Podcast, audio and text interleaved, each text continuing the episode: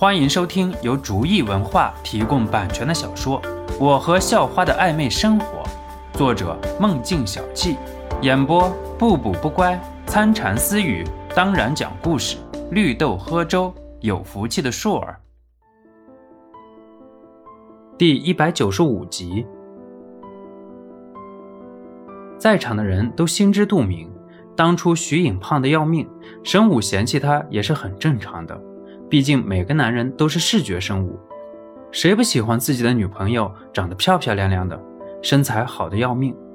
但是也不是每个人都有肖诺的福气，找个校花做女朋友。哎，我说你们不要再调侃神武了，我看事情如果躺在你们身上的话，你们做的更过分。肖诺说道：“我哪过分了？”神武委屈道：“那神武，我问你。”如果徐颖变不回去的话，你还会继续和他在一起吗？肖诺严肃地问道。这……哎呀，肖诺，你问这些干什么？神武左右不言他，试图蒙混过关。宿舍其他的两个人都聚了过来，其实他们对神武的回答也挺好奇的。他们想知道是神武和徐颖的多年的感情重要，还是女朋友长得好看、身材好重要？但是现场的男生心里都门儿清，找女朋友不都找好看的吗？我大概应该不会。神武终于说出了心里的想法。肖诺，你可能会说我很渣，但是让我一辈子对着徐颖以前的面孔，我想我做不到。其实一个人的长相、身材这些都不重要，神武，如果你真的喜欢，就不会在乎那么多了。其实到后来，所有的容貌、长相，一切都不会那么重要。喜欢就是喜欢，被外界条件干扰，那是不喜欢，是欲望。希望你以后能和徐颖好好的在一起。徐颖啊，是个好女孩。嗯嗯，我知道了，小诺。神武点头说道：“小诺，你今天说话怎么这么有哲理啊？”郭强也被肖诺的话给震惊了。他没想到肖诺会说出这么有哲学的话来。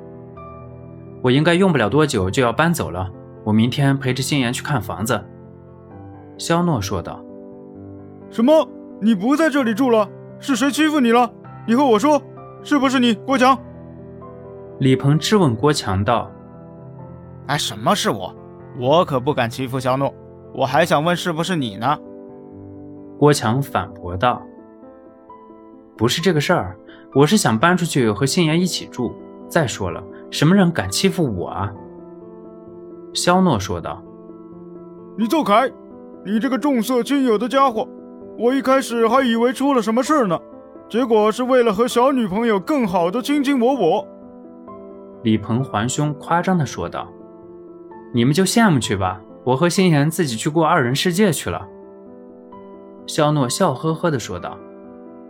唉，真是本来以为我们四人能大学四年都在一起的，结果还没到半年就有一个搬出去了。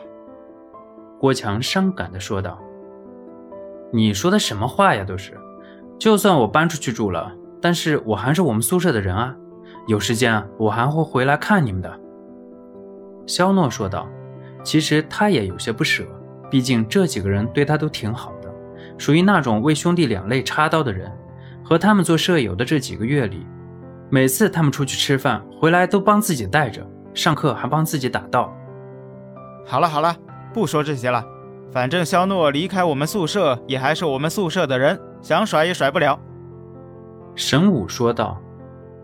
对了，神武，你会不会也突然搬出去和你的小女朋友一起住啊？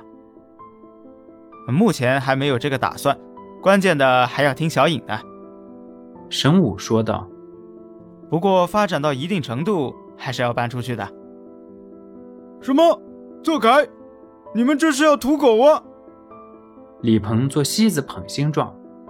哈哈，对图的就是你这条赖皮狗。”肖诺说道。“我才不是狗嘞！你等着，我马上就去把那个小护士拿下来。”李鹏说道。“什么？你还惦记那个小护士？”肖诺现在不得不佩服李鹏的毅力了。从那次去医院到现在为止，已经过去了好几个月了。结果，李鹏对那个小护士的热情，非但没减，反而还上升了。这有什么？那个妞身材正啊！俗话说得好，好女怕男磨。哈哈，磨着磨着就成我女朋友了。李鹏憧憬地说道：“做梦吧你！人家小护士能看上你这么一个穷屌丝，还磨呢？磨着磨着，你就让小护士告到派出所里了，原因性骚扰。”神武打击道：“他才没忘了当初这货怎么调侃他和小颖的。这个仇，此时不报更待何时啊！”好了好了，都睡吧。明天肖诺还要去看房子呢，等着肖诺搬家的时候告诉我们一声，好让我们也去帮忙。虽说我们力气没有你的大，但是也能打打下手啊。”郭强说道。“好的，一定啊，一定。”肖诺听了郭强的话，心里暖暖的。这几个兄弟他是认定了。本集播讲完毕，感谢您的收听，喜欢请点击订阅加关注，下集更精彩。